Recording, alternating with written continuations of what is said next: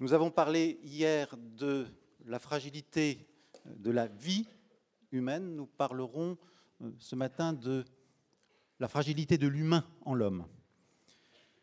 Nous étions hier entre philosophie et médecine. Nous serons donc euh, plutôt aujourd'hui, ce matin en tout cas, entre philosophie et anthropologie.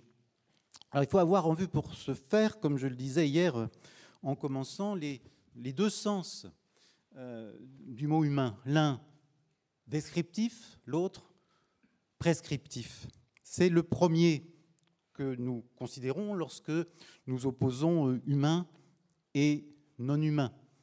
Le problème alors, c'est celui de la spécificité humaine. Ce problème sera au cœur du propos de Francis Wolff, mais le mot humain a aussi un sens prescriptif. Il désigne moins alors ce que nous sommes que ce que nous devons être. Ce qui suppose que nous puissions aussi nous montrer inhumains. L'humanité alors est une tâche et sans doute une tâche infinie. L'hospitalité s'inscrit euh, dans cette perspective, mais elle n'ignore pas la précédente et se situe donc en réalité à la jonction de ces deux sens de l'humain, comme le montrera euh, Gilbert Vincent en se fondant sur la définition traditionnelle de l'homme comme un animal symbolique. Nous commencerons cependant par l'enfance. D'abord parce qu'elle nous apparaît comme le lieu par excellence de la fragilité humaine. Ensuite parce qu'elle contient en germe tout ce qui fait de l'homme un homme. Mais l'enfance n'est pas seulement un âge de la vie. C'est ce que suggère en tout cas le paradoxe contenu dans le titre euh, de l'intervention de Michael Fussell, avoir son enfance devant soi.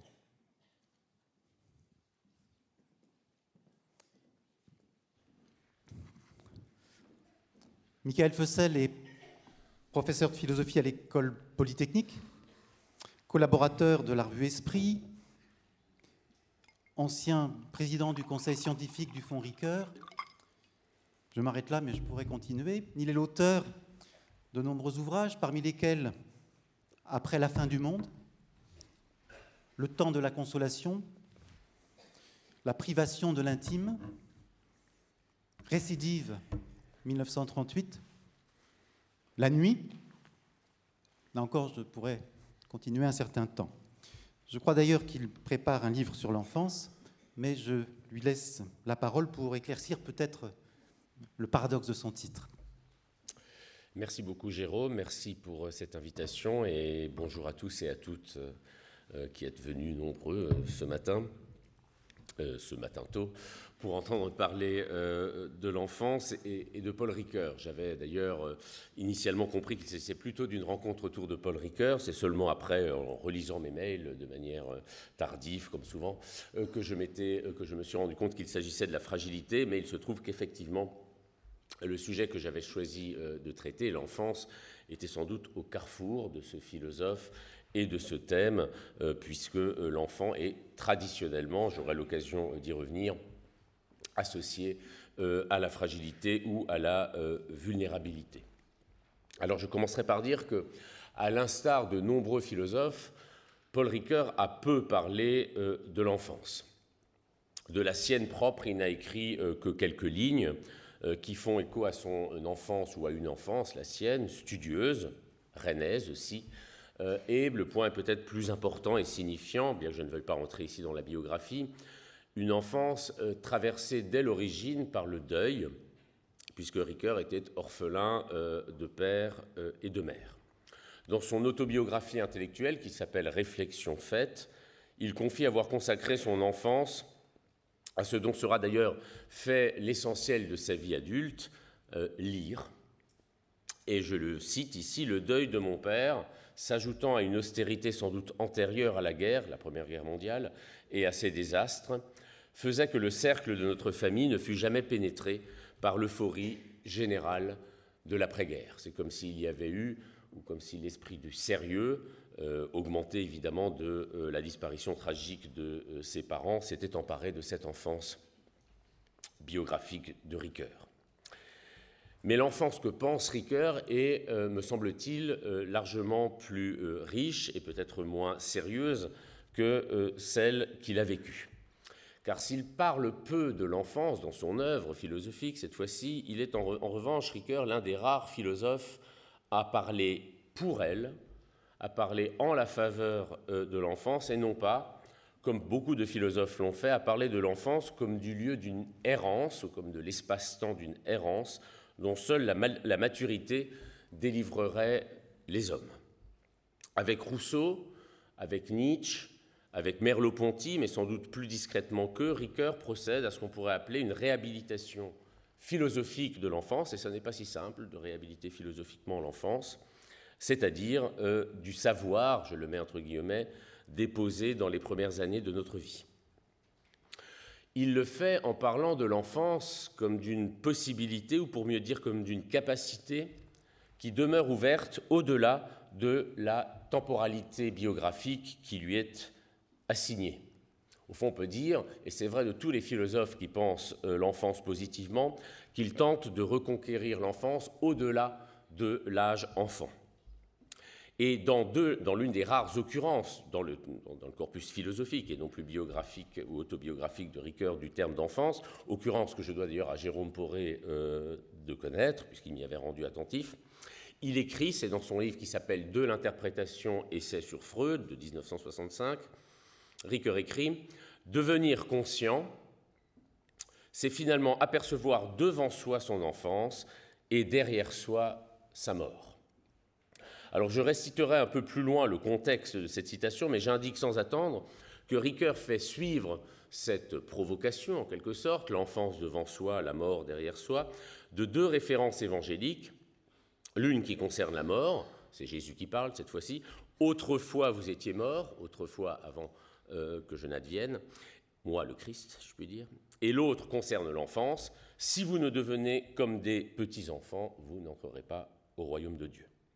Si j'ai tenu à citer euh, ces deux euh, textes évangéliques, comme Ricoeur le fait, je le répète, c'est parce qu'on trouve dans ces, énoncés un renversement de la grammaire ordinaire de l'enfance et de la mort, puisque la première, l'enfance, se conjugue désormais au futur, tandis que la seconde, la mort, euh, se, conjugue au passé. Alors je ne parlerai pas ici de la mort, rassurez-vous, je parlerai de l'enfance, mais que, peut bien dire, que peut bien vouloir dire avoir son enfance devant soi? Est-elle là comme un, avenir absolument ouvert, comme quelque chose qui n'a pas encore été vécu, comme en quelque sorte une seconde naissance, ce qui est d'ailleurs le sens, une renaissance, ce qui est le sens de la référence euh, christique, après la conversion, il y a une deuxième naissance.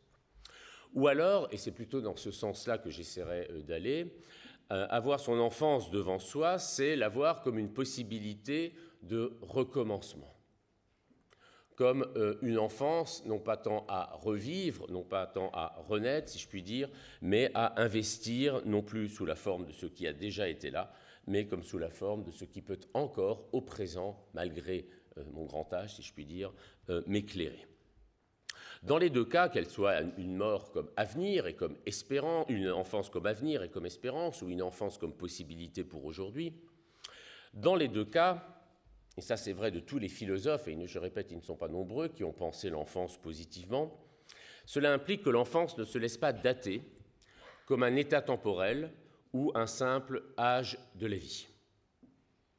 L'homme, comme on sait, est un animal, euh, et sans doute dans le règne animal le seul, de ce point de vue-là, qui ne sort jamais définitivement de son enfance. Et cela en raison même de son originalité dans le règne euh, du vivant euh, animal et mammifère, à savoir qu'il est un être prématuré, puisque l'enfant humain, naît dans des conditions qui ne garantiront euh, pas avant longtemps sa survie. On ne sait jamais exactement quand on sortira de l'enfance, si sortir ou quand on sort de l'enfance, si sortir de l'enfance implique de ne plus être dans une dépendance biologique euh, puis affective euh, de ses parents. Si l'on compare cela à la naissance de n'importe quel autre mammifère, je ne sais pas moi, un, veau par exemple, ou un, cheval, euh, qui gambade presque quelques minutes, quelques heures, ou plus tard quelques jours, après euh, sa naissance, eh bien, pour ce qui est de l'enfant, on le reste longtemps, très longtemps, et de plus en plus longtemps, à suivre d'ailleurs euh, les jugements des sociologues. Autrement dit, il y a bien ici un lien fondamental entre l'enfance et la fragilité, si l'on doit appeler fragilité le fait de se maintenir longtemps en enfance, et même peut-être de manière indéfinie. C'est une vulnérabilité prolongée de celui qui naît et que nomment d'ailleurs les biologistes sous le terme de néotonie. Le fait, encore une fois, de naître trop tôt, de naître euh, prématuré, de naître hors d'état de garantir sa propre euh, survie. Alors ce fait, la néoténie, la plupart des philosophes insistent sur ce qu'il a de négatif. Car évidemment, ce dont on ne sort jamais vraiment, l'enfant, ce dont on ne sort jamais pour toujours, il est euh, le danger est d'y retomber. Et de fait, on dit d'un vieillard sénile qui pleure à tout instant, qui cherche ses mots, euh, qui ne les trouve pas, euh, qu'il retombe en enfance. Et on mesure immédiatement la subversion que la phrase de Ricoeur, avoir son enfance devant soi, opère par rapport à ce genre d'affirmation. Ce qui est traditionnellement interprété comme une retombée, voire, et le terme n'est pas du tout neutre, comme une chute, j'aurais peut-être, si j'ai le temps, un mot à dire de l'enfance dans euh, un certain christianisme, eh bien, euh, ce qui est interprété traditionnellement comme retombée dans l'enfance, comme rechute dans l'enfance, peut être envisagé comme une élévation et une reconquête, c'est-à-dire comme un motif d'espérance. Et au fond, euh, la question que je vais, le thème que je vais essayer de poser ici avec vous, c'est qu'est-ce que cela veut dire, si cela a un sens d'ailleurs, de remonter en enfance plutôt que d'y retomber. Avec l'enfance présentée comme un avenir, il y va aussi, et c'est le deuxième aspect euh, de mon euh, intervention, il y va de l'origine, ou plutôt d'une différence qui traverse toute l'œuvre de Ricoeur entre euh, l'originel et l'originaire. L'enfance, du moins aussi longtemps qu'on ne la comprend pas comme un âge de la vie, qui a un début et une fin qui serait donc datable, l'enfance prend l'allure d'une origine perdue, un passé dépassé, passé pour l'adulte, un passé dépassé pour le meilleur, l'accès à la maturité, ou pour le pire, la fin de l'innocence euh, et du jeu. JEU. Comme tout philosophe de l'enfance, Ricoeur suggère que cet originel, ce début, cet initium, ce commencement de la vie, peut se redoubler dans un originaire. C'est-à-dire qu'il est possible à l'individu devenu adulte de retrouver par-delà l'épaisseur du temps et par-delà l'épaisseur de son temps biographique quelque chose euh, comme une enfance, je ne dirais pas forcément d'ailleurs son enfance, mais des regards, des gestes, des paroles et des silences qui sont des silences d'enfance, des libertés d'enfance. La formule apparaît une fois dans l'œuvre de Ricoeur. Autrement dit, je l'ai dit, est-il possible de remonter en enfance? Et si oui, qu'est-ce qui distingue cette remontée à l'origine du fantasme d'un retour ou d'une répétition à l'identique de l'origine, euh, c'est-à-dire ici euh, de notre enfance propre? Penser l'enfance comme avenir, c'est ne plus l'envisager sous le seul euh, motif ou sous le seul prisme de la régression et de la répétition. C'est tenter de penser, la formule aussi on le verra est de Ricoeur, une naïveté seconde, une seconde naïveté, l'accès à une seconde naïveté, si la première naïveté c'est l'enfant que je fus, la remontée en enfant serait une seconde naïveté. Mais qu'est-ce qui fait que cette naïveté, je suis convaincu qu'elle est seconde, que ce n'est pas un retour à l'origine euh, identique et pour tout, dire identitaire. Qu'est-ce qui fait qu'il euh, y a tout de même, dans la conscience d'avoir été un enfant, la conscience d'un écart avec ce qui n'est plus mon origine, mon enfance, et ne reviendra plus, ne reviendra plus comme tel. Alors, pour évidemment commencer à poser ces questions, qui sont déjà trop longuement euh, indiquées, il faut, je l'ai dit, que, j'ai dit pardon, que si Ricoeur avait peu parlé de l'enfance philosophiquement, il a en revanche consacré plusieurs euh, euh, moments philosophiques de réflexion à la naissance. Et en particulier, on retrouve dans sa thématisation de l'événement, du phénomène plutôt de la naissance, on retrouve cette tension entre originel et originaire, entre commencement et origine, que l'on retrouvera euh, dans l'enfance. Alors en quoi la naissance tel que les philosophes, là aussi, l'ont euh, thématisé classiquement. En quoi la naissance joue-t-elle un rôle, ou l'interprétation de la naissance par des philosophes joue-t-elle un rôle dans l'appréhension du phénomène euh, de l'enfance? L'enfance, comme on sait, est réputée être absence de savoir, et d'ailleurs aussi absence de langage, infans. Et la tradition occidentale, à la fois la tradition métaphysique et la tradition théologique, a reconnu au fond à l'enfant, et je dirais même ici au nouveau-né, au nourrisson, euh, un seul savoir, un savoir bien particulier, et euh, dont le contenu est particulier et la forme aussi, puisqu'il s'agit du savoir de la misère humaine, parce que beaucoup de philosophes, depuis les stoïciens, et même déjà depuis Aristote euh, jusqu'à la modernité, ont interrogé ce fait que la naissance humaine s'accompagne presque toujours et si ce n'est pas le cas d'ailleurs, il faut y remédier par les moyens médicaux, elle s'accompagne de pleurs. Les pleurs de l'enfant à sa naissance font l'objet de toute une série d'interprétations philosophiques, mais qui vont à peu près toutes dans le même sens, c'est-à-dire que les pleurs de l'enfant naissant traduiraient la préscience du malheur qu'il aura de vivre.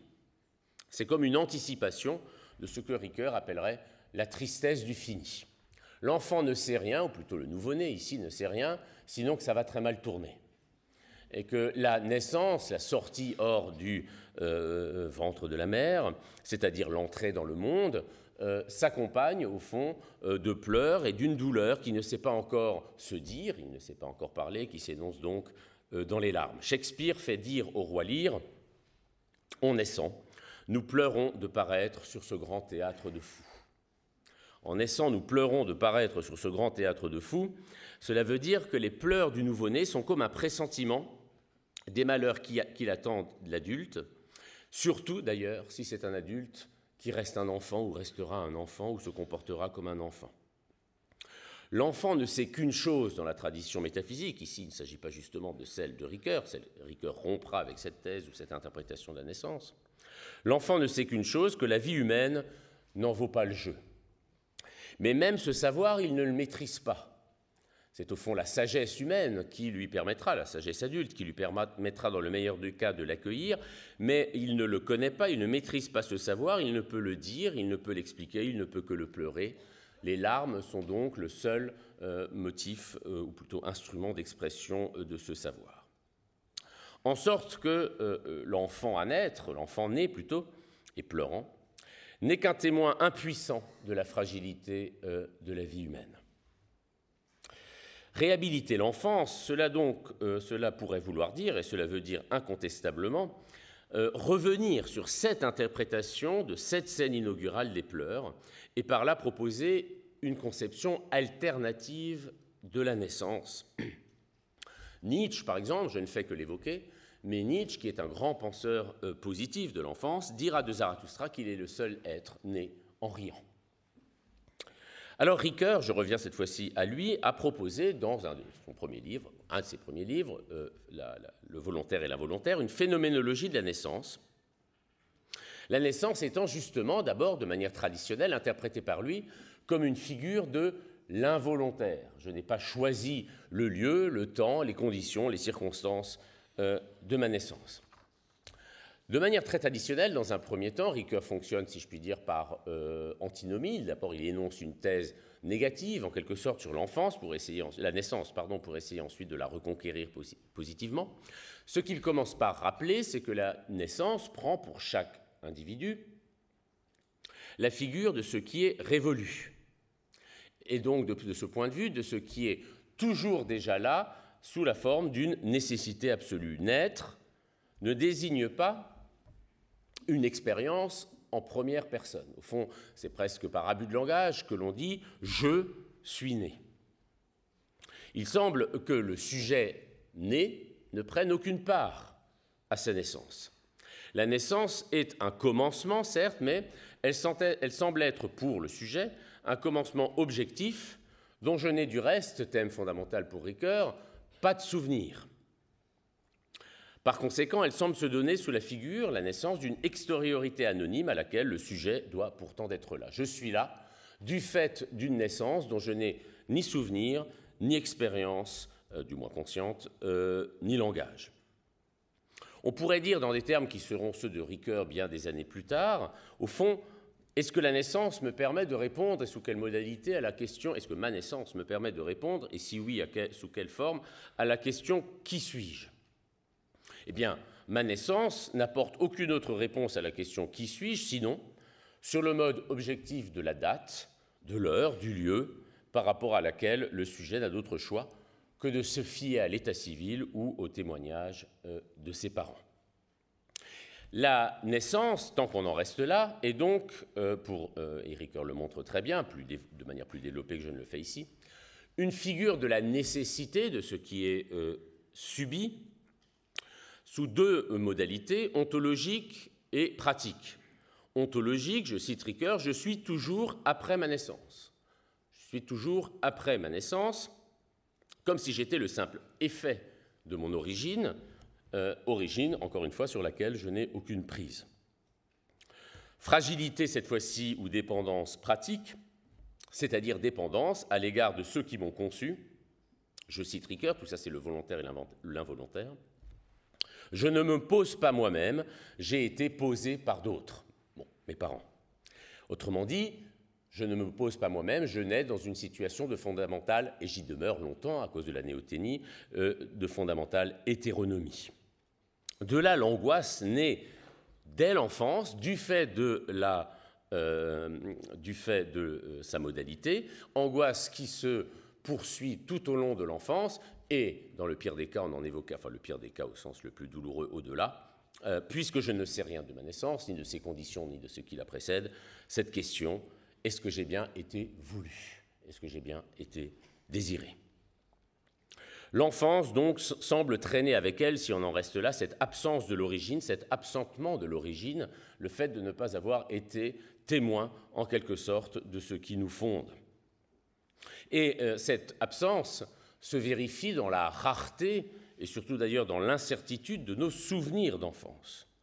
de ma naissance comme de la plupart euh, des faits de mon enfance, je ne sais que ce que l'on m'a dit, pardon, et la psychanalyse, en plus, ajoute à cette première euh, inscience-là le fait que ce que je crois euh, m'en souvenir, ce dont je crois me souvenir, est souvent en fait lié à ce que l'on m'en a dit. Je suis donc à la merci des témoins relativement à ma naissance et pour une part même à mon enfance. Et parmi ces témoins, il peut y avoir de faux témoins ou des témoins qui n'insistent que sur le fait que je suis né en pleurant, que par conséquent le malheur était en quelque sorte consubstantiel euh, à ma vie. Alors, Ricoeur explique que face à cet événement, qui n'est pas d'ailleurs vraiment un événement, qui est la naissance, pas événement au sens où je n'en suis euh, que le témoin et pas l'acteur, la tentation est forte d'en faire de l'objectiver jusqu'au bout, de la rationaliser, de rationaliser mon origine. Et c'est à ce moment-là, je ne développe pas, mais l'idée me paraît assez euh, simple à comprendre, qu'il développe euh, des concepts comme l'hérédité, le caractère, c'est-à-dire des concepts qui font ou qui tentent de maîtriser, de donner un aspect d'explication au fond à cette naissance dont, euh, je répète, je ne suis pas euh, le témoin.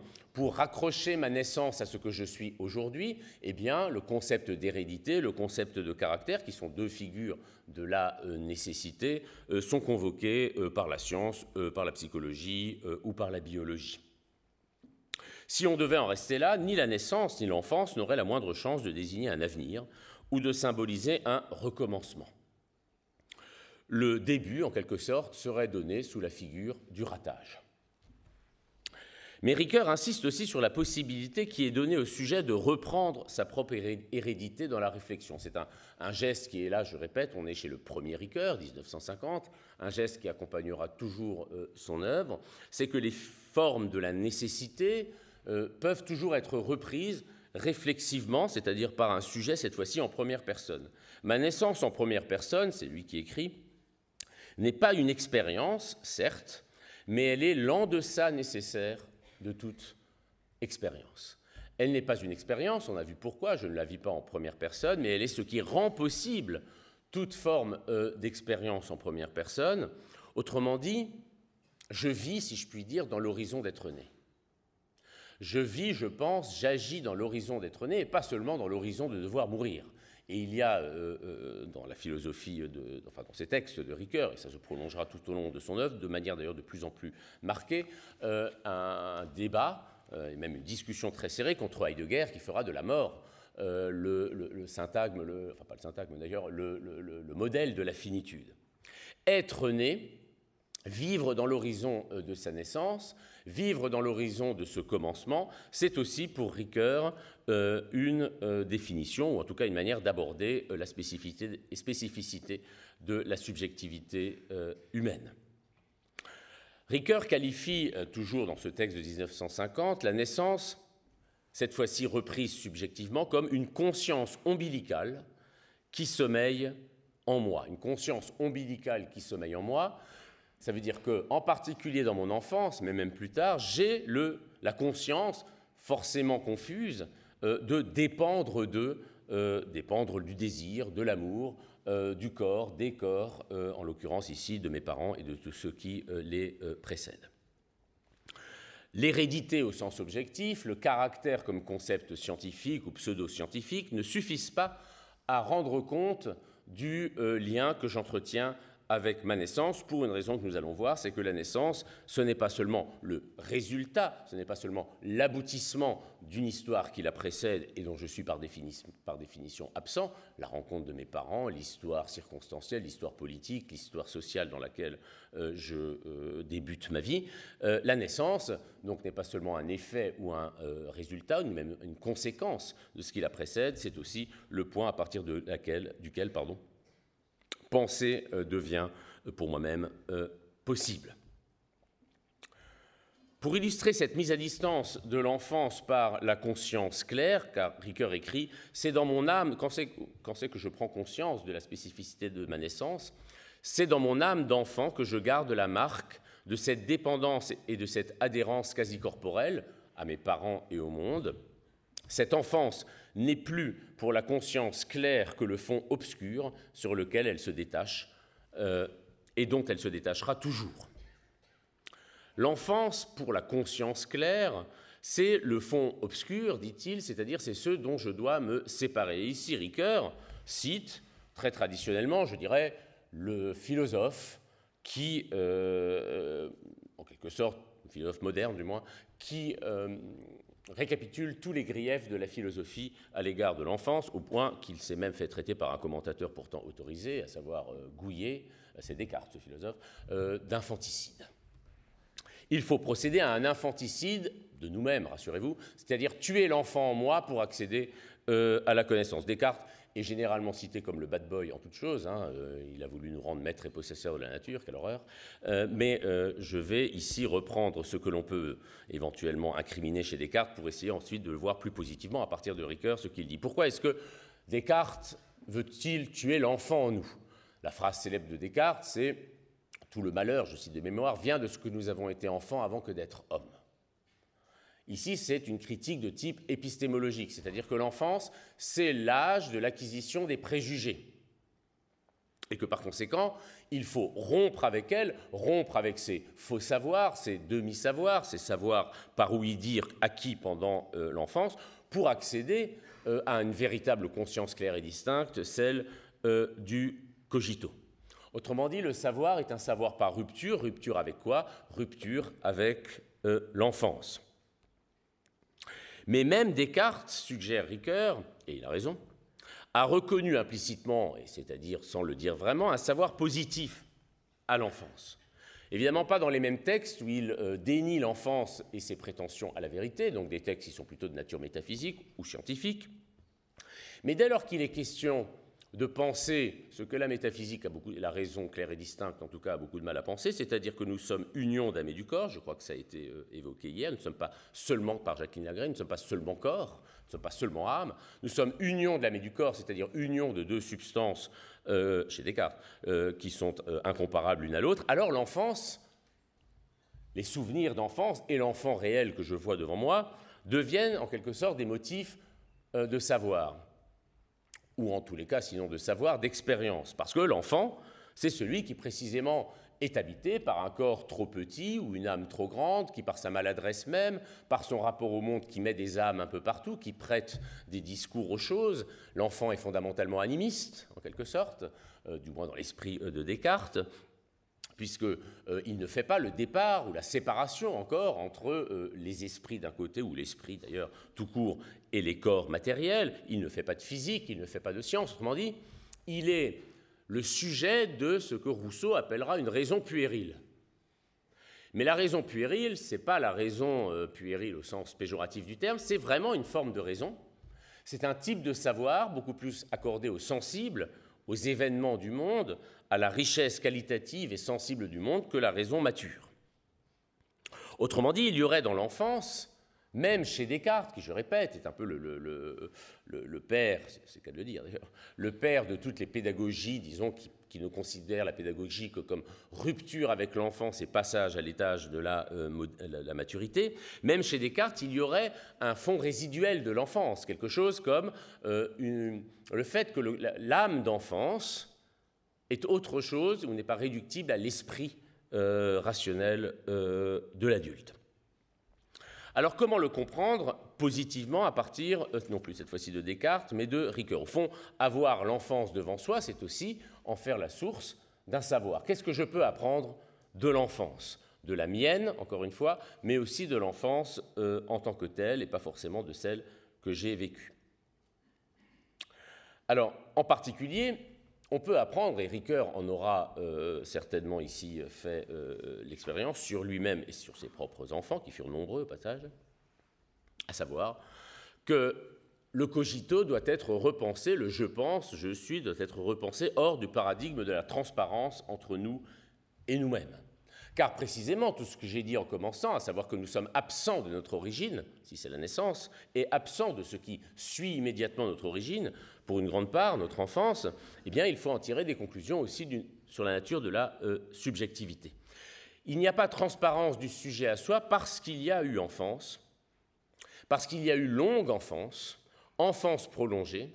Autrement dit, nous ne pouvons pas euh, avoir un savoir clair et distinct sur ce qui nous fonde. Alors j'ai donné la citation partielle, j'ai commencé par la citation partielle de Ricoeur sur l'enfance, je voudrais restituer, donc nous pouvons avoir conscience et avoir conscience de l'enfance devant soi, je voudrais cette fois-ci la lire en entier, n'est pas très longue, mais...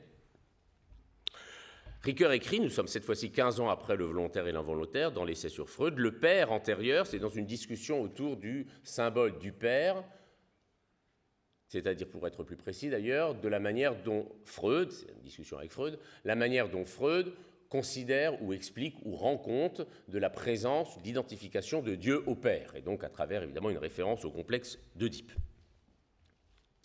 Le Père antérieur, écrit Ricoeur, définit l'escatone, le Dieu qui vient. Là encore, on passe du passé à l'avenir. La génération signifie la régénération. La naissance désigne analogiquement la nouvelle naissance. L'enfance même, cette enfance qui est derrière moi, signifie l'autre enfance, cette seconde naïveté. Devenir conscient, c'est finalement apercevoir devant soi son enfance et derrière soi sa mort.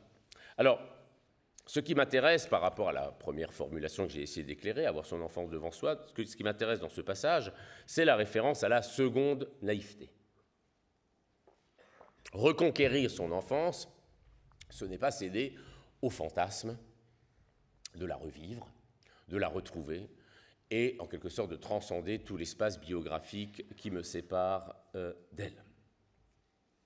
C'est là où probablement d'ailleurs il faut pour une part abandonner Ricoeur, parce que Ricoeur d'abord ne parle plus beaucoup euh, euh, de l'enfance, mais au fond, il me semble aussi que la solution qu'il apporte à ce problème, comment faire pour avoir son enfance devant soi, au fond, c'est un débat avec Freud, comment ne pas simplement, je le dis le plus simplement possible et je m'en excuse s'il y a des thérapeutes parmi vous, de psychanalystes, comment ne pas simplement subir son enfance, comment ne pas subir le retour euh, du puéril ou de l'infantile dans euh, la vie adulte sous la figure du symptôme ou de la névrose, comment reconquérir une autre enfance que celle du traumatisme, ou celle marquée par euh, le traumatique, eh Ricoeur propose toute une élaboration dans laquelle je ne vais pas rentrer, qui consiste à dire Au fond, il faut affecter à la psychanalyse le rang de l'archéologie du sujet, c'est ce qui va chercher euh, dans le sujet conscient et adulte ce qui le précède, ce qui, euh, sous la figure de l'enfance et de l'inconscient qui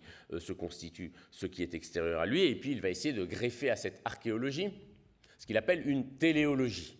C'est-à-dire, la conscience n'est pas seulement dépassée, remise en cause, limitée, finie, parce que, euh, au fond, l'essentiel s'est joué dans les premiers âges de la vie, et là aussi, encore une fois, je ne les maîtrise pas. Il y a une autre figure de la conscience qui est celle qui, justement, est celle de notre avenir, de l'accomplissement, de la réalisation. Et pour ça, il va convoquer un auteur, un philosophe, il va faire jouer de manière assez géniale Hegel contre Freud. Mais avec ça, je risque pas de retrouver mon enfance, puisque la phrase principale que Hegel a consacré à l'enfance, c'est le mieux que les enfants puissent faire de leurs jouets, c'est de les casser. Et de ce point de vue-là, Hegel, c'est Descartes puissance 2, si vous voulez. C'est-à-dire, évidemment, si la conscience doit être comprise en fonction de, son, euh, de sa fin, son télos, pardon, de ce mot un peu bon, de, de, son accomplissement comme esprit, bon, bah, elle doit laisser, si je puis dire, l'enfance loin, très loin, très loin derrière elle, la dépasser. Donc au fond, ce n'est pas de ce côté-là qu'on euh, peut trouver chez Ricoeur ou à partir de Ricoeur une pensée positive de l'enfant, c'est-à-dire une pensée qui fasse de l'enfant ce qui est devant nous et non pas qui fasse de l'état adulte, de l'esprit, voire de l'esprit absolu, ce qui est devant nous. Mais il se passe avec Ricoeur ce qui se passe avec les grands philosophes de l'enfance, c'est-à-dire, me semble-t-il, qu'ils parlent vraiment de l'enfance quand ils ne prononcent plus jamais le mot enfant. Et en particulier, ce qui me retient ici dans le geste de Ricoeur, déjà présent dans ce texte de 1965, non pas dans sa solution, je l'ai dit, mais son geste consiste, on voit bien, à transformer la grammaire de l'enfance, à passer de l'enfance du passé à l'enfance comme futur, mais aussi à retrouver, à retrouver ou à reconquérir sous le puéril l'enfantin. Reconquérir sous le puéril l'enfantin, c'est ce que dit cette formule retrouver l'enfance, mais comme seconde naïveté. Et au fond, toute la méthode de Ricoeur, je veux dire la méthode de Ricoeur, hein, c'est-à-dire en termes techniques, la manière dont il a greffé l'herméneutique sur la phénoménologie, sa méthode continue dans son œuvre, euh, et, donc sa pratique de la philosophie elle-même, elle vient de sa conviction très tôt acquise qu'il n'y a pas d'intuition de l'origine. Je n'ai pas, donc, on ne sort pas de la question de la je n'ai pas d'expérience intuitive possible de l'origine, et de la mienne en particulier. Elle n'est jamais donnée dans une expérience. En ce sens, l'originaire est toujours en retard par rapport à l'originel. L'originel est perdu, la naissance et l'enfance sont derrière moi. Faut-il pour autant renoncer à l'originaire? C'est-à-dire à une pensée de ce qui néanmoins est fondamental euh, pour moi-même euh, comme sujet.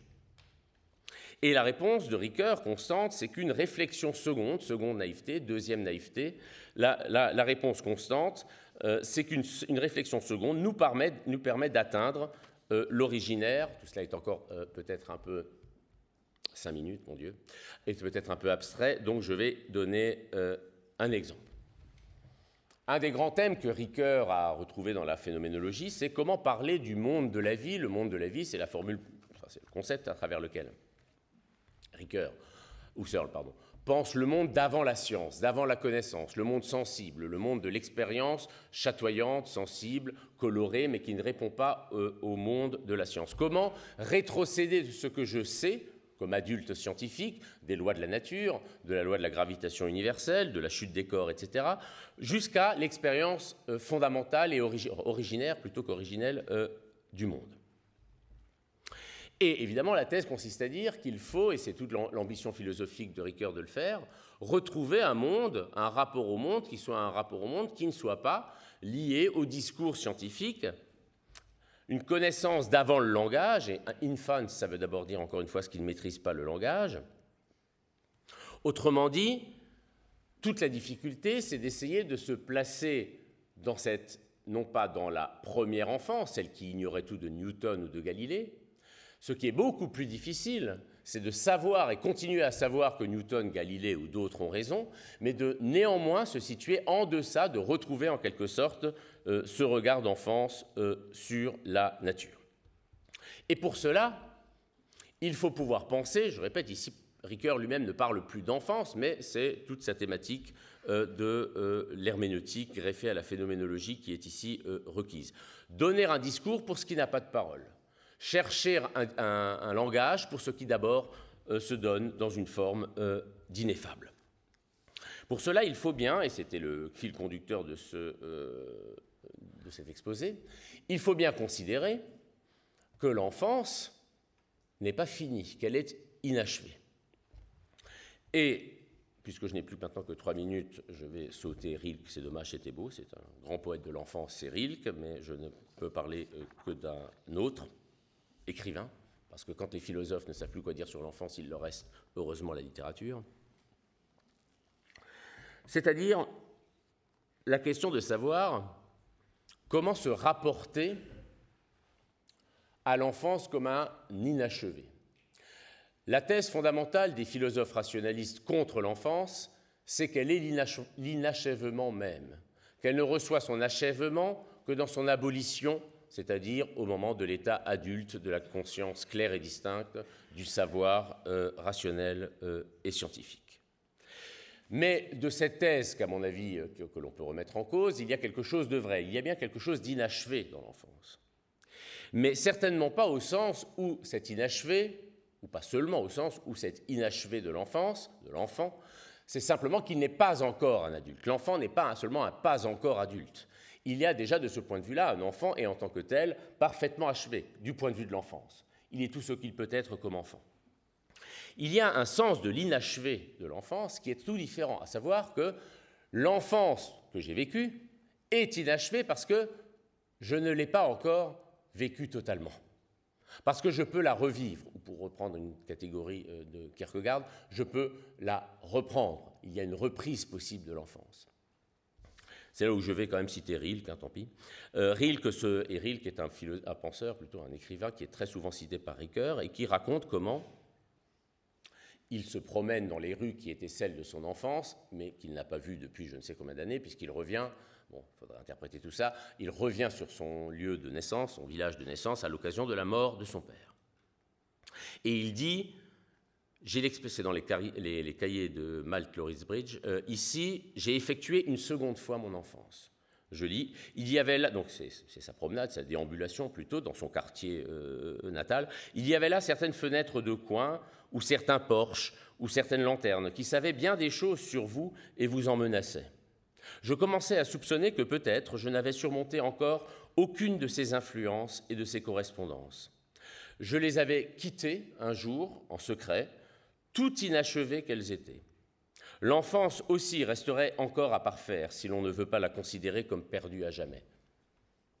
Et tandis que je comprenais comment je la perdais, l'enfance, je sentais en même temps que jamais je ne posséderais autre chose sur quoi m'appuyer. La conscience de la perte de son enfance, de l'avoir derrière soi, est ici contemporaine du fait de sa présence pour nous. L'enfance est donc inachevée, non pas au sens, je répète, où elle n'est pas encore état adulte, mais au sens où elle se prolonge en moi sous la figure de souvenirs, d'impressions, de nouvelles sensations qui ont lieu euh, au présent et me rappellent qu'au fond, mon enfance est peut-être justement devant moi.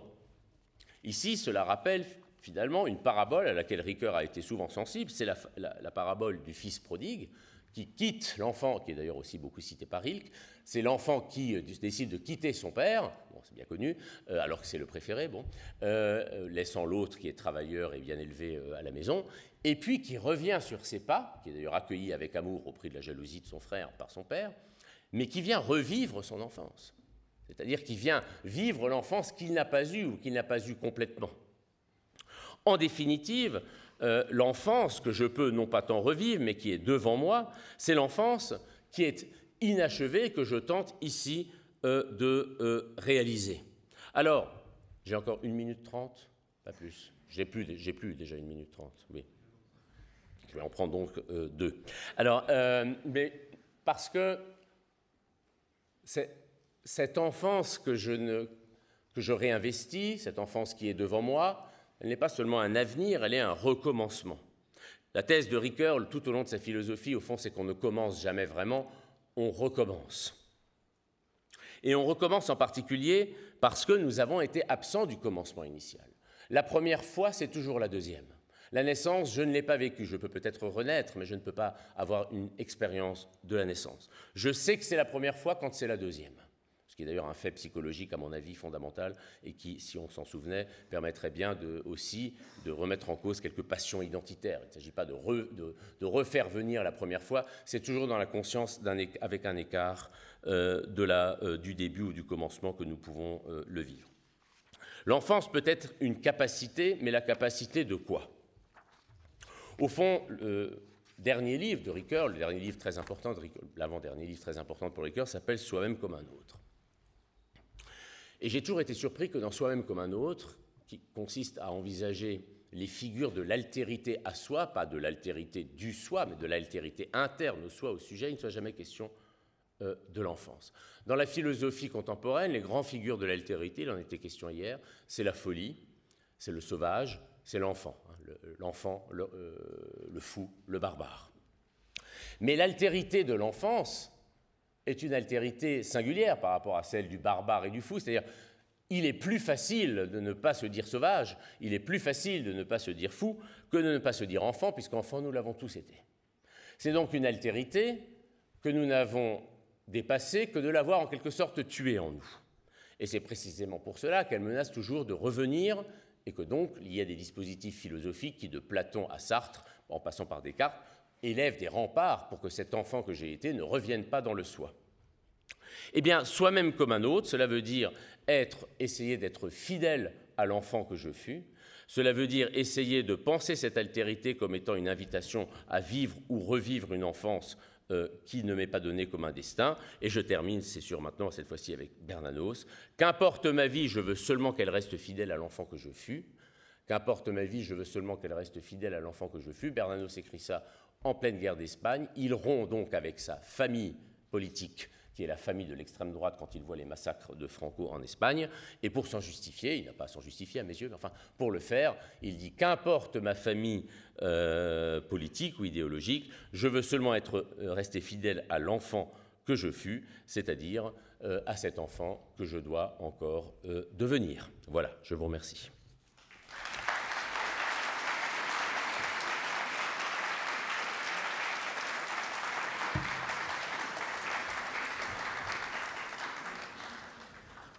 Merci beaucoup, Michael.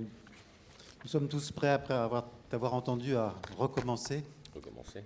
Non pas à retomber en enfance, mais à nous réapproprier l'enfance comme une réserve de possible, finalement, qui fait que quoi que nous ayons pu faire ou subir, eh bien, un avenir reste ouvert. Et tu disais à un moment, je ne veux pas commenter ton propos après, vous aurez tout loisir de poser quelques questions. Ben, pas tant que ça finalement, parce qu'on a pris un petit peu de retard. Tu disais que le thème de l'enfance, qui était peu développé finalement chez Ricoeur, était d'une autre façon partout. Et je pensais par exemple à ce qu'il dit dans La mémoire, l'histoire, l'oubli, c'est le dernier grand livre, si l'on veut, euh, du pardon. Pardonner, c'est dire à quelqu'un, euh, tu vaux mieux que tes actions. Autrement dit, quoique coupable du pire, tu restes capable du meilleur. Et là, il faudrait parler moins d'une seconde naïveté, comme tu disais tout à l'heure, que d'une seconde innocence. Et je crois que c'est aussi un trait de la philosophie de Ricoeur d'arracher la, chape de plomb de la culpabilité, hein, d'origine religieuse ou non, qui pèse parfois sur euh, nos frêles épaules. Merci, merci beaucoup. Alors, tu vas rester là peut-être pour répondre à quelques questions. On va prendre 10 minutes, on était parti en retard, donc si on ne dépasse pas ce retard, ça sera bien et ça serait dommage de vous priver de vos questions. Il y a de nombreux étudiants, mais n'importe qui peut. Ah, voilà. Euh, bonjour, merci beaucoup pour euh, votre intervention, c'était très intéressant. Euh, j'avais une question. Vous avez cité à un moment donné Ricoeur en disant Je ne me pose pas moi-même, je suis posé par les autres. Et j'avais une question justement par rapport à ça. Est-ce que finalement le fantasme de revivre l'enfance, c'est pas un désir de retrouver notre soi qui est indéterminé, dans le sens où on, peut peut-être qu'on serait nous, au plus proche de nous, euh, lorsqu'on n'est pas encore et, euh, et admettre peut-être que euh, on est devenu ce que les autres ont vu de nous. Et donc peut-être que l'enfant, c'est se réfugier aussi dans, dans ce jeu qui n'est pas encore, mais qui est au plus proche de nous, justement. Et je voulais savoir ce que vous pensiez de ça. alors, si je comprends bien, c'est plutôt le, fantasme de la condition prénatale, fœtale en quelque sorte, que vous évoquez, celle qui ne dépend pas encore des autres. Euh, oui, peut-être. Euh, c'est-à-dire, euh, bon, ça, on sait bien d'ailleurs que des enfants et parfois des adultes, dans les moments un peu pénibles de la vie, il en est, reprennent une attitude comme ça fœtale, qui est une attitude, en tout cas peut-être symboliquement, biologiquement non d'ailleurs, mais d'autosuffisance en un sens.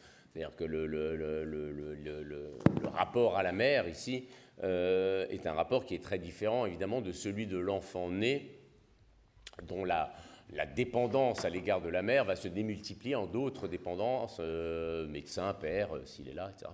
Et que par conséquent, il peut y avoir une mythologie de l'enfant. Bon, là, j'ai pas pu le développer, j'ai d'ailleurs déjà parlé trop longtemps sans, sans pouvoir dire ce que j'avais tout prévu, mais tout ce que j'avais prévu, mais il est clair que l'enfance ou l'avoir l'enfance devant soi, c'est une manière de reproblématiser aussi la question du commencement et de l'origine, hein, qui sont des, questions qui se posent aussi politiquement, éthiquement, pas seulement sur le point euh, de vue euh, psychologique, et qu'il y a une grande différence évidemment entre penser que l'origine euh, est par elle-même, je dirais, le, vrai, que nous avons toujours perdu et qu'il faudrait reconquérir, et puis cette idée de la seconde naïveté qui est précisément le fait qu'au fond, même, même le, retour de l'origine, c'est-à-dire toutes ces expériences enfantines que nous pouvons faire, il, aurait fallu beaucoup développer. Qu'est-ce que ça veut dire?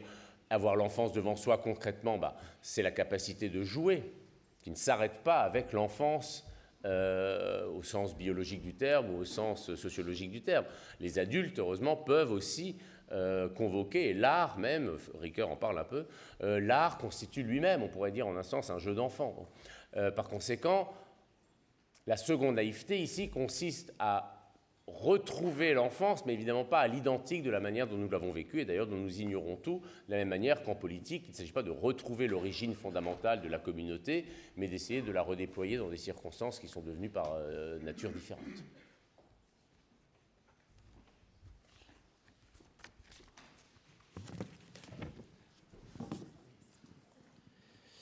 Bonjour. Bonjour. Euh, alors moi j'aurais une euh, question un peu ouverte euh, à propos de deux références qui me viennent en tête par rapport à ce que vous avez évoqué. D'abord c'est une référence qui est explicite chez Ricoeur, c'est Anna Arendt qui parle de la naissance cette fois sur le plan politique, cette capacité de recommencer comme condition de la politique. qu'est-ce que voilà, qu'est-ce qu'on pourrait dire à ce sujet-là? Et une deuxième qui me venait par rapport à ce que vous disiez, nous vivons toujours dans l'horizon d'être né. C'est une formule que j'ai trouvée assez frappante. Euh, qui s'oppose, euh, vous l'avez un peu dit, euh, qui est en tension en tout cas avec un modèle heideggerien qui nous dirait nous sommes toujours un être pour la mort, nous vivons dans l'horizon de la mort. Et là, il y a peut-être une référence qui est davantage en filigrane dans l'œuvre de Ricoeur, qui mentionne rarement explicitement, qui est Spinoza. L'idée que la philosophie est méditation de la vie davantage que méditation de la mort. je crois qu'il y a des passages où il évoque cette idée que finalement cette idée spinoziste de la puissance d'exister. Elle traverse toute son œuvre comme euh, cette idée du euh, positif, finalement, du, oui, d'un effort qui est positif et qui caractérise la vie humaine.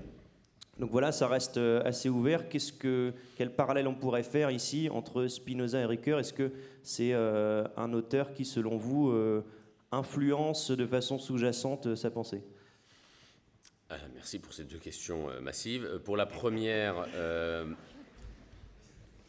je n'ai pas parlé d'Arendt parce que le commencement, l'action et la politique, bon, c'est et la naissance, pardon, comme paradigme. On en parle beaucoup. Alors du coup, je me suis dit, que j'ai 40 minutes et qu'en plus j'en ai fait 50, mais je ne vais pas les citer. Mais vous avez parfaitement raison. Arendt envisage, c'est la fin de la, condition humaine, le paradigme de l'action à partir de celui de la natalité c'est-à-dire ce qu'elle appelle alors elle-même le miracle d'une nouveauté apparue dans le monde. L'action est donc, à la différence de, l'œuvre, elle le pense sous le modèle de la nouveauté radicale de l'événement et qui effectivement trouve dans la natalité euh, son exemple. Euh, donc, bon, j'en parlerai certainement dans d'autres lieux, mais Ricoeur, sa, sa pensée de la naissance est quand même un peu plus dialectique, c'est-à-dire qu'il reconnaît quand même, lui, dans la naissance, aussi, je l'ai indiqué au début, tout ce qui fait qu'elle n'est pas un commencement, mais qu'elle est un résultat en quelque sorte, ou un point d'aboutissement de la, euh, bah, relation entre mes parents, de tout ce qui la conditionne socialement, d'une hérédité, d'une biologie. Autrement dit, je pense que même si Ricoeur a été sensible à ce thème de la natalité de, de la naissance chez Arendt, euh, euh, il ne l'idéalise pas autant la naissance, il voit bien dans la naissance, comme dans l'enfance d'ailleurs, une tension entre euh, ce qui est subi, la passivité fondamentale de cet événement, et ce qu'elle promet en quelque sorte. Arendt, pour le dire autrement, n'est pas tellement un penseur de l'espérance, elle est plutôt un penseur du politique. Arendt, euh, Ricoeur, lui, si je puis dire, euh, met sur la naissance plutôt quelque chose de l'ordre de l'espérance. Alors, sur euh, bah, Ricoeur lui-même, sur l'autre question, Ricoeur lui-même, effectivement, a opposé alors là aussi, dans la continuité d'ailleurs de Arendt, hein, parce que Arendt était proche de Heidegger, comme chacun sait, mais a opposé la naissance telle qu'il l'entendait à la mort chez Heidegger. Euh, en particulier parce qu'ils voulaient l'un et l'autre chercher quelque chose comme, je dirais, une, expérience euh, centrale de, ce que c'est qu'être fini. Pourquoi? Pourquoi l'être humain est-il fini? Et au fond, chercher dans la naissance euh, cette finitude n'était pas moins radical que la trouver dans la mort, comme le faisait Heidegger. Alors l'a-t-il fait en écho avec Spinoza? Bon, le problème, Spinoza et Ricoeur, c'est toute une affaire, parce que le jour où on obtiendra enfin euh, du fonds scientifique Ricoeur, que je n'ai pas obtenu euh, quand moi je le dirigeais, donc je ne sais pas si c'est pour demain, euh, qu'il publie les cours de Paul Ricoeur, en particulier celui sur Spinoza, on pourra mieux répondre à votre question, parce que sinon, dans l'œuvre publiée, il y a quelques références à Spinoza qui vont un peu dans le sens de ce que vous dites. Effectivement, la philosophie, c'est méditer la vie plutôt que la mort, mais euh, pas avec une explication approfondie avec ce philosophe qui, évidemment, sur bien des points, le mettrait en danger euh, par rapport, enfin, l'inquiéterait par rapport à sa philosophie à lui, parce que Spinoza, bon, c'est difficilement conciliable quand même avec une philosophie de la volonté, euh, avec une philosophie herméneutique, avec une philosophie qui est non pas chrétienne, hein, mais qui a tout de même un certain nombre d'échos chrétiens. Mais il y a chez Spinoza, c'est clair, il y a chez Ricoeur, c'est clair, encore quelque chose comme un conatus positif qu'il emprunte à Spinoza, c'est vrai. Le problème de Spinoza et des enfants, lui pense, parce que euh, vous le citez, c'est que bon, il fait vraiment partie de la longue lignée là des anti, euh, des infanticides, hein, puisque à un moment il dit. Euh, franchement, quand on voit un nourrisson en, train de, pleurer, d'ailleurs, il pleure toujours, on se dit plus facilement enfin le mimétisme, ou plutôt le, fait de ressembler à, est plus grand avec un chat ou un chien qu'avec ça. On se demande comment on a pu être ça. il allait assez loin, je dirais, dans le déni de l'enfance.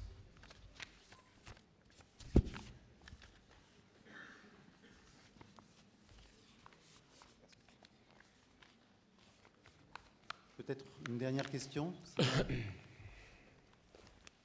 Non Donc, nous remercions à nouveau Merci. chaleureusement Michael.